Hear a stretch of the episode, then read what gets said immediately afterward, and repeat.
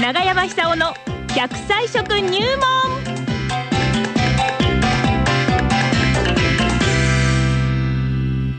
さあ、9時を回りました。この時間は、はい、奈良浜市出身の食文化史研究家、長寿食研究家、長山久夫さんに、えー、長生きをする秘訣をですね、食材から伺っています。今日は何でしょうか長山さん電話つながりました。長山さんおはようございますおはようございます。おはようございます。あ、どうもどうも、ワインですね。そう、もうね。もう白も赤もローゼもね。あらあらあらあービールより飲んできましたね。いあやービール。フランスのビールも美味しいです羨し。ましいな。ビールも ね羨ましいですよね食べ物はうんもうあの必ず朝はね大量のや野菜が出るんですよあ、それはいいでそす大うなん量ねのだよ野菜とね大ええ。え量の果物えええがええあ、それは非常に素晴らしいじゃあり美ま味せんしかか。ったですえねで、ワインタイムっていうのは、やっぱり、あの、夕方ですかいやすいません私はもうあの昼間だいたい11時ぐらいから 昼飲ん早でい夜飲んでああ、ワイン三昧です昼ね。飲んで夜飲んで寝る前に飲んであらーあいや、ええあのーワインにも、はい今日のテーマにはもあ、抽出して含まれてる成分があるんですよね。おなんでしょうそれで、ええあの、ポリフェノールって言うんですけポどリも、フェノールワイン抗にね酸化成分ですよね。そうですそうですであのフレンチパラドックスっていう言葉があって、はいあのフランスの方っていうのは大変こう肉が好きでですね、ええあの脂っこい料理好きらしいんですけども、はい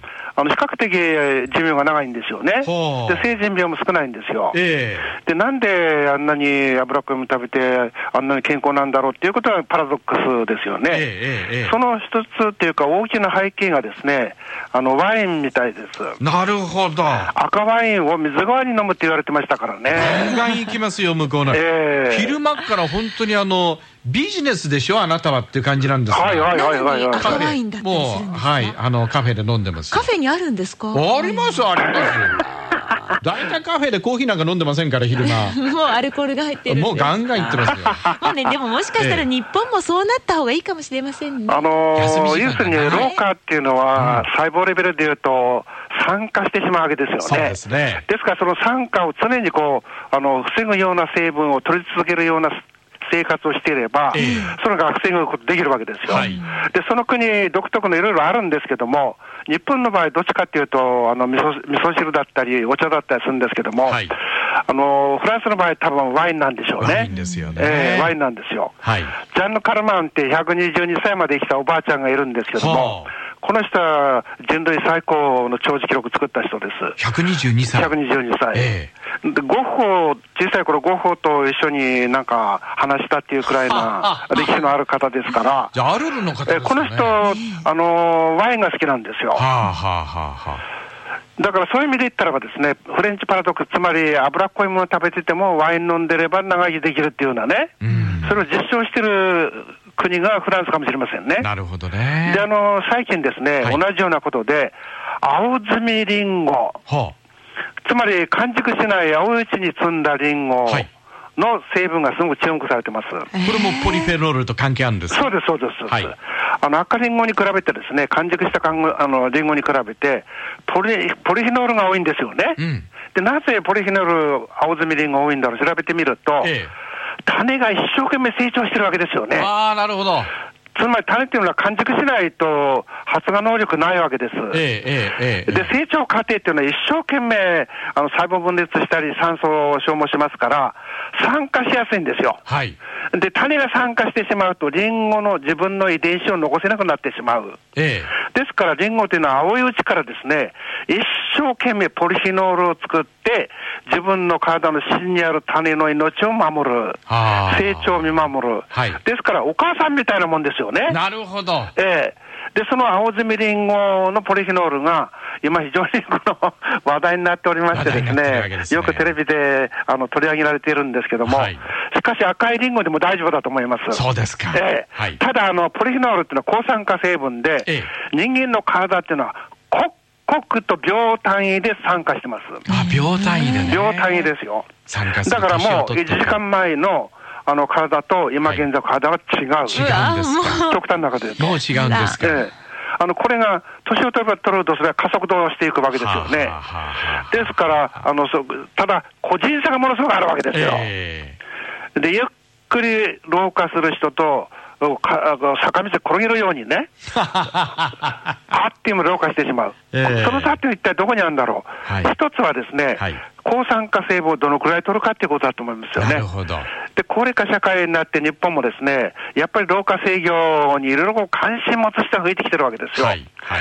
でそういう中で、青摘みりんごのプロフィノールが注目されたっていうのは、やっぱりこの健やかな老化、つまり、えー、いい形で年を取りたいという人、増えてきたんだと思いますそうですね。ね。はい。でりんごをあの皮をむかないで、絶対皮付きのまま食べてほしいんですよ。皮付きの皮まのま付。きのまま。もう血が出てもいいからガブリ行くんです ね。いや、あれね、本当は危険なんですよ。あの、お年になってくると、ええ葉の根っこ弱くなってますから、はいあの、ぐらっとしたりしますから、あのむ無理しない方が絶対いいですよ無理しない方がいいね。ですね。で、あのー皮付きのまんま、はい大根おろしで吸って食べれても大丈夫ですから。ああ、これはいいかもしれませんね。ええこれ大丈夫です。はいそれで、あの、その時、あの、す、する前のリンゴと吸った後のお状態を見ると、吸った後って茶色くなってるはずです。なります、必ず。ええ茶茶色になるんですよ。はいつまり、あれは酸化してしまったっていうわけですよねあ。ですから、置けば置くほど酸化が進んでしまいますから、ええ吸ったらすぐ食べてしまう。吸ったらすぐすぐ食べる。すぐ食べてしまう。はい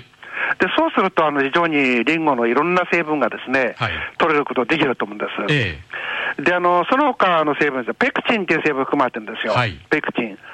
であの年取るためにはやっぱり免疫力、病気にならないのが一番いいわけですから、ええあのペクチンというのは、あの腸を環境を整えて、善玉菌、まあ、ベース菌とか乳酸菌のことですけども、はい増やすから大変強いんですよね。はいはいはいはい。で、あのー人間がこう病気を防ぐ免疫力の60%は腸にあるって言われてますから、はい腸をどうやってこう元気にするするかっていうのが非常に重要になってくるわけですええよ。えええでそういう点でも、リンゴを皮付きのまま、ゴシゴシ、あ手すらないようにして吸ってほしいんですけども、はい食べると非常にそっちの効果も強いと、そっちの効果も。そっちの効果もえ強い。ええええええええーなんだ、元気になってきましたね。元気ですね。ねえ困ったもんですもうね、もう美女をはべらしてね、あー主治にクリンの大騒ぎをしてきましたか らね。いや、素晴らしいですね。はい年に一回くらいそういう機会を持つと人間もいいのかもしれそまうせんそね。うそう。そのそのために、あの、頑張ろうって気になりますもんね。あもう今そうそうそうそうね、エネルギーに満ち溢れちゃってね、そうなんです大変なんですよ。目は充血してねそうそうそう。なんかニキビなんかできちゃってる感じします ねそなうんだかもしれませんね。か。よかったですだねっ。たですよ。えはい。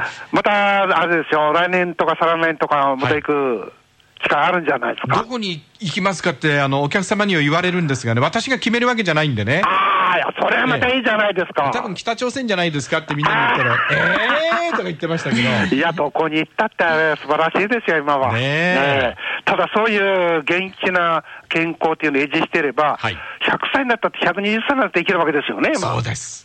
それですよ。そうです。それですよ。リンゴ食っえーて、リンゴ食って、ねえワイン飲んでえーそうなんです。あと笑って。笑って、そうすれば一番ですよね。ありがとうございました。ありがとうございました。もう時間なんではすい時か間です。すいません。また来週よろしくお願あいどうもどしうます。も。奈良浜市出身食文化史研究家長寿食研究家永山沙さんにお話を伺いました今日は青摘みりんごそしてねワインです